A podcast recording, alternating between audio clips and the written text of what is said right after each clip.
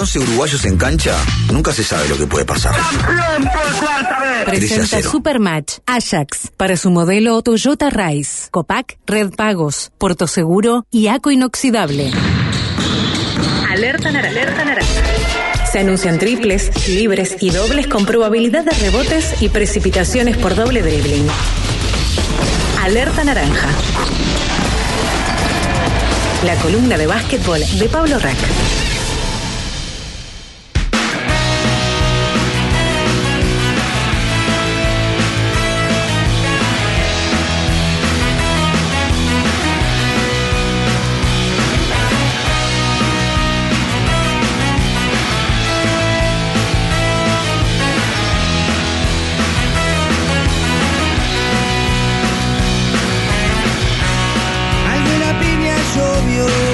Ocho y cuarto en punto de la noche, Pablito Rack, ¿cómo estamos? Gonza, Nico, ¿cómo andan? Bienvenido. Buenas noches. Contento, contento de lo que ¿Qué vi. te pareció la selección? Eso te iba a preguntar. Uh, muy bien, muy bien. La verdad que hacía tiempo no veía la selección tan.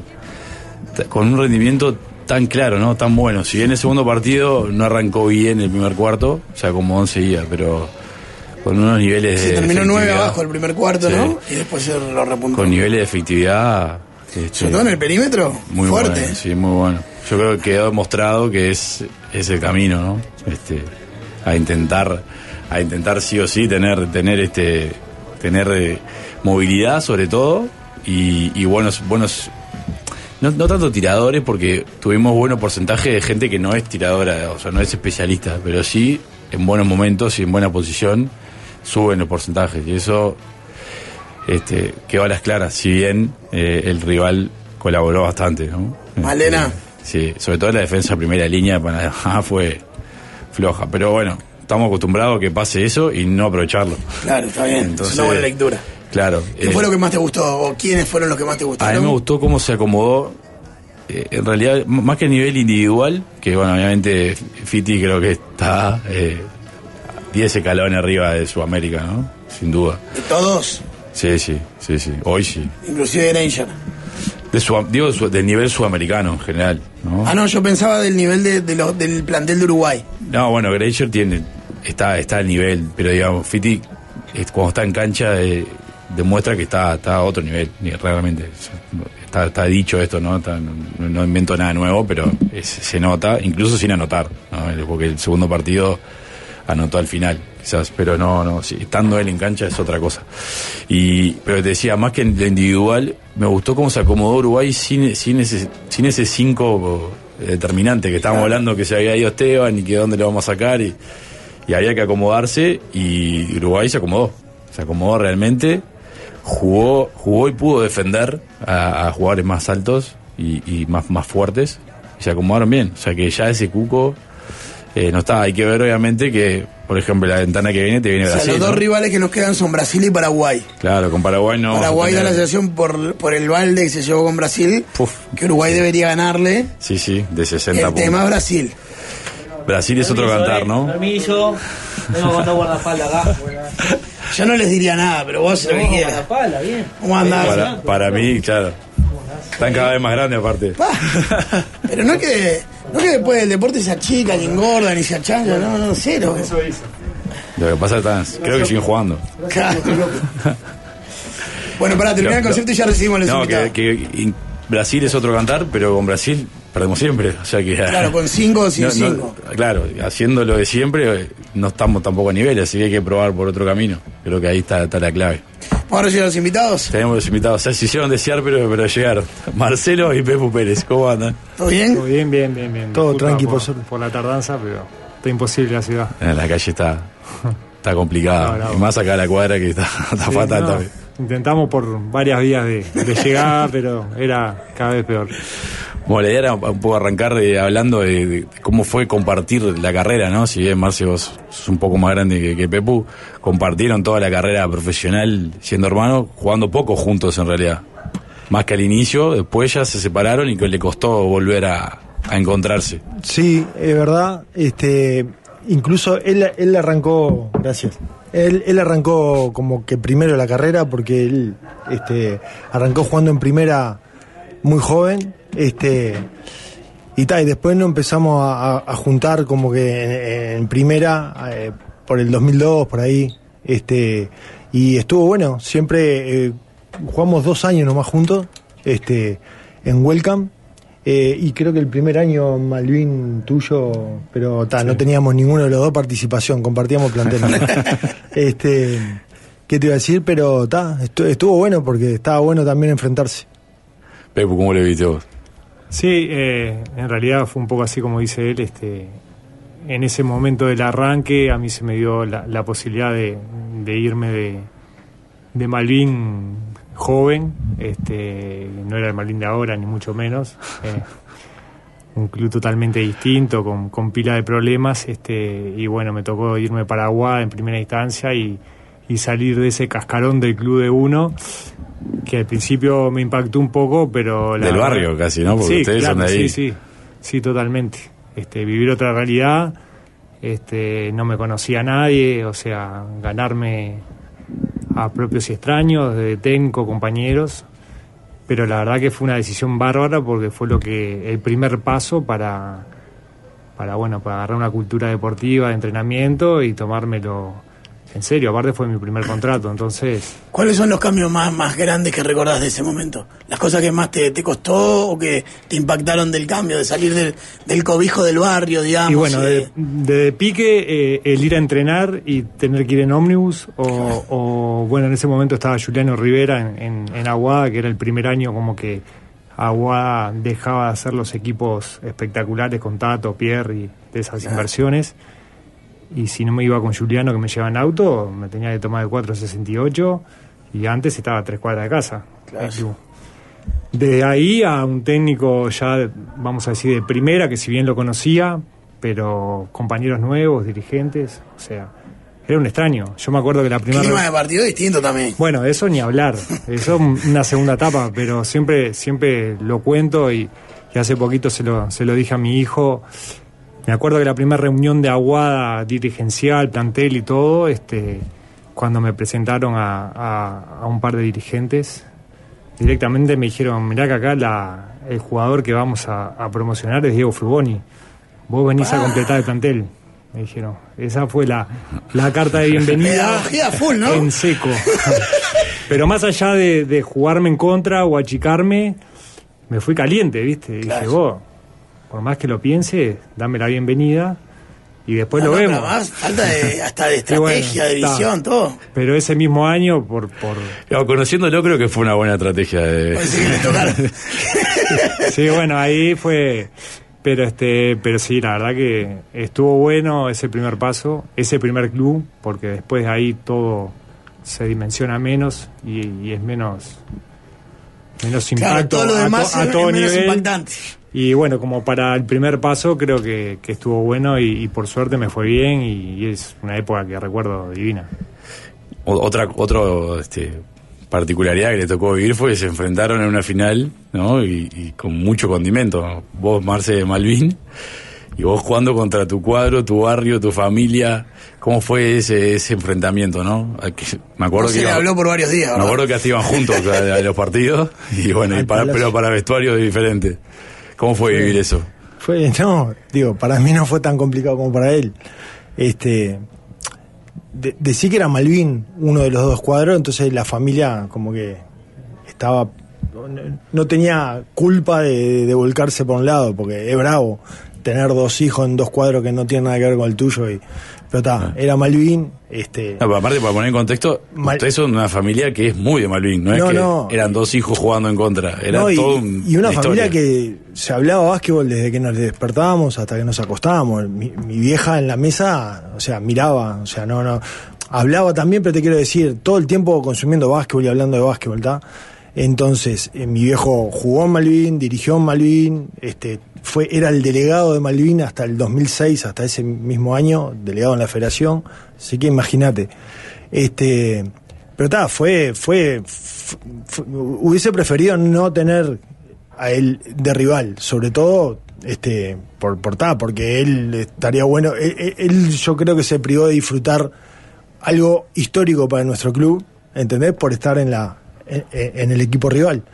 pero, pero bueno, este, fue, fue raro, fue raro, la verdad que fue raro. Este, incluso en el momento de los festejos, como que estábamos todos y faltaba él, y eso, no- o sea, Claro. no estaba bueno. ¿La sufriste mucho en el momento? Vos sabés que yo le erré esa noche. Porque, digo, me, lo- me di cuenta después y me lo cuestioné Pero después. hiciste bien, lo que hiciste lo hiciste bien. No, a medias lo hice bien. O sea, Pero para cuenten cuál fue el error. No, te cuento. hice lo que sentí en el momento. O sea, perdimos de la manera en que perdimos. Este, yo estaba en Biguá, en un equipo que se había armado para salir campeón. Este, yo venía de años consecutivos saliendo campeón y jugando finales, entonces en ese momento como lo tenía normalizado el llegar a esa instancia, este, que después con el tiempo te das cuenta que, Claro. que no es tan fácil lo añorás, ¿no? Pero ta, termina el partido. bohemio. Termina el partido, como terminó, vestuario, baño, y claro, yo cuando salgo de- del, del cilindro polémico. municipal en ese momento, este, miro para la cancha y Festeja. no había una cara que no conociera. Claro. Y, y ta, me nació agarrar el bolsito, ir por el costado de la cancha, subirme al auto e irme con, con mi mujer. ¿Y por qué estuviste mal? No, no, esa parte creo que es la que correspondía y es la que sentía. Después me, me- me cuestioné, yo vivía muy cerquita del club, fui al, al balcón, una cervecita, terminó el año de la manera que terminó y sentía cohetes, fuegos artificiales, se sentía Tremenda mucho. fiesta, claro. Y yo creo que tendría que haber ido, ¿entendés? Porque de última estaba mi hermano, estaba mi familia, eran amigos, familiares que estaban contentos, Todo y el un barrio, día o sea, histórico, Fue increíble. y yo esa parte me la privé porque en ese momento... Ah, pero yo no- no sé si no estuviste bien, vos. Perdón que me metas. No, no, no, para mí estuvo bien, en yo te digo. es como De vos, hecho- perdí- de última perdiste la final, por más que sea tu familia, tú, ¿no? Sí, sí, pero ya no podía hacer nada, o sea... No, no, ya estaba. Yo creo que con el tiempo, ¿no? En el momento lo viví así y me acosté a dormir, pero digo, después lo pensás y, y como que esa noche única, histórica, no la, no la, la viví de otro lado que nada que ver, que nunca me imaginé vivirla. Por eso te digo, capaz que ir después al rato, o sea, no, no. Hoy en la era del te filman todo, capaz que hubiera sido más complicado todavía. Pero te hace un viral y, y terminás. Pero ¿qué te pueden reprochar? No, yo creo que no, pero viste que el- Sí, hay no, mucho eh, hincha medio no es lo que de todos los corresponde. equipos, no, no, no, no digo de ningún Yo equipo creo que también el equipo donde jugué la final, como que ameritaba eh, eh, poder haber hecho eso. Porque Vivo en ese entonces Claro. era un, un equipo muy cerrado en cuanto a llegado, nos conocemos todos, sabemos cómo habían sido las cosas. No iba a ser un problema, si nadie te, Claro, nadie te iba a reprochar nada. Y se bien. está jugando en Sí, en la parte de Aguada capaz que no. Y no, obviamente que no, obviamente que no. Marce, ¿cómo fue ese, ese, ese momento de ser campeón? ¿Te, te agarró aparte? O sea, ya, te- ya eras el, el experiente del, del equipo, ¿no? Sí, te, sí. te tocó vivir a Malvin, eh, como decía Pepo, Bueno. era otro club, ¿no? Eh, pero te tocó verlo la mala, digamos. Y bueno, jugué, jugué el- eh, en segunda en Malvin, ¿no? En el 98 ascendimos con Malvin, jugué varios descensos. Pero aparte, para adhiero a eso lo que te estaba diciendo, es que, que vos en ese año como que te reconvertís como jugador también, porque entras a, a, a ser el triplero del equipo, que siempre tuviste buena mano, pero no era tan definido, o sea, pasaron un montón de cosas ese año. Y bueno, se alinearon muchos planetas, ¿no? Este, aparte es como el, como digo siempre, yo jugaba en un equipo donde era fácil jugar porque mis compañeros andaban volando, teníamos buenos extranjeros, entonces era pararse en el lugar indicado, en el momento indicado y bueno, está. Después que te la pasaban, ponerla, ¿no? Pero bueno, viste que hay años que la pones y hay años que no. Este, pero fue fantástico porque Digo, a mí Pablo López me lleva como jugador referente, como jugador del club. Este, calculo que también porque algo vio en técnicamente. Este, y bueno, este, arrancamos un año que no había aspiraciones de, campeonato ni mucho menos. Este, sí, eh, los dirigentes nos habían dicho al principio del año no queremos tener problema con, con el descenso. Y bueno, después se fueron dando las cosas, se fue generando un equipo ganador y bueno, y nos vimos envueltos en, en salir campeón y bueno, imagínate, yo siempre digo, fui un elegido del barrio, de, de los jugadores que jugaron en el club, de años y años, nunca nadie se imaginó ese momento y me tocó, la verdad, a mí, justo capitán y bueno, la verdad que no me voy a olvidar nunca más, te puedes imaginar. Y también tiene otra particularidad que los dos jugaron en, lo- en los grandes opuestos, ¿no? Más Sí, Nacional, también. Pepo jugaste un montón de años en Peñarol.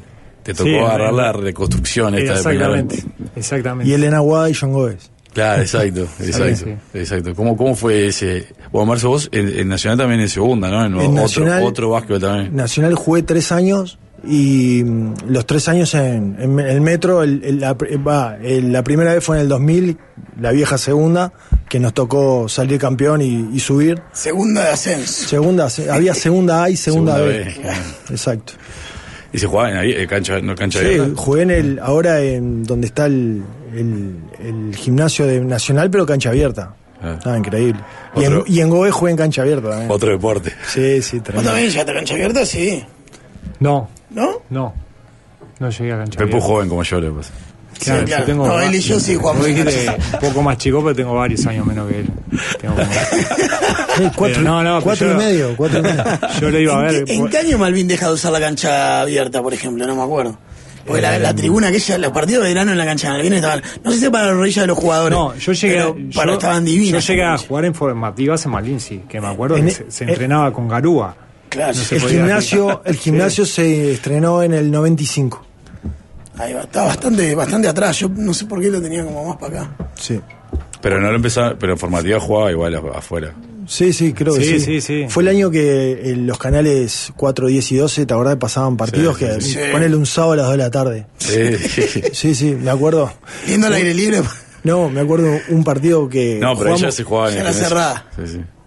Claro, ya era cerrada. Me acuerdo, te juro, no, no es porque, porque seas vos, pero un partido que, que jugamos en la cancha Bohemios, nosotros cuadro para zafar del descenso. Y le ganamos a Bohemios a las, creo que terminó las par- el partido a las 4 de la tarde y ya ahí arrancamos lo- los festejos de haber Claro, un sábado divino fue. Pero aparte, porque yo lo discuto mucho con amigos de Malvin, del barrio Malvin. En, en los 90. No, no empecé con el romanticismo de la cancha abierta. No, El verdadero el clásico. era Bohemio Malvin. El verdadero porque Unión en realidad y Malvin estaba todo bien y, y muchos de los que jugaban en Malvin y no quedaban iban a Unión, como Claro, le pasaba a Bohemio con por- 25. por supuesto. Y, y había mucha pica entre Bohemio y, yo, yo vi la peor- de chico la, la pelea que me marcó En la a cancha mí, en la cancha bohemio. Yuyo Tomasetti, yo ni jugaba. Exacto, Ah. exacto. Ah, Me acuerdo que agarraron a, a mi padre contra la tribuna. Tuvo heavy. Estuvo fea esa. Sí. Sí, sí. No, no, yo esa la que digo es un domingo que jugabas vos en inferiores.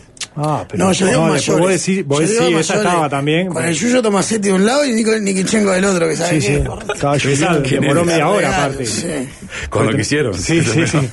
Y Pepo, la, la reconstrucción esta de Peñarol te tocó también ir como referente en, en ese equipo que Sí, arrancaste en sí, tercera y terminaron en primera. La verdad que una experiencia eh, súper agradecido de, de los últimos años que, que jugué, poderlo haberlo vivido. Y sí, me llamó Camilo Castro, que había jugado con él en, en Paysandú y lo conocía, un fenómeno que estaba de, de gerente deportivo del básquetbol. Y ta, me contó un poquito el proyecto, la idea de volver, de volver con todo. Este, y bueno, que Diego era el técnico, que también, si bien nunca, nunca jugué con él, pero siempre de Claro. rival y lo conocía de Malvin de aquellas épocas. Este, y la verdad que estuvo, estuvo espectacular. Este, una experiencia única, nos fue bien por suerte, se cumplió el objetivo de, en un año calendario, un año y algo, ya estar en, en la liga. Este, y bueno, en realidad estuvo bueno por lo que es Peñarol, porque soy hincha, por el ambiente, por la gente. Pero lo que es en cuanto a estructura del básquetbol, tuvimos que remarla y, Claro. y ponerle el No te pecho. tocó esta dulce, digamos. Claro. Crearla de cero. El ensayo de error te tocó toda la parte de esa voz. Exactamente, exactamente. Este, la verdad que yo creo que después, hablándolo con Camilo, era un poco la función a cumplir más allá de adentro de la cancha, era eh, saber lidiar con todo ese tipo de desorganización por poco conocimiento y por no estar acostumbrado de, de bueno, de tolerarla y seguir empujando para adelante. Me, me quedé una de lo que hablaban atrás, era cuando jugaban en Welcome juntos, ¿no? Que si bien fue la experiencia como profesionales, digamos, que compartieron equipo. ¿Cómo, cómo fue esa relación? Porque ustedes son recontra competitivos los dos, me imagino, y en puestos bastante similares, ¿no? O sea, ¿cómo, cómo fue esa relación, esa, esa, esa convivencia, pero ya como compañeros, siendo hermanos, ¿no? Y cómo son ustedes aparte. Eh, no sé si fue que teníamos a Marcelo Capalo de técnico, pero fue re... Yo, yo me acuerdo... Hablaba Marce, ¿no? No, pero fue, fue muy buena experiencia.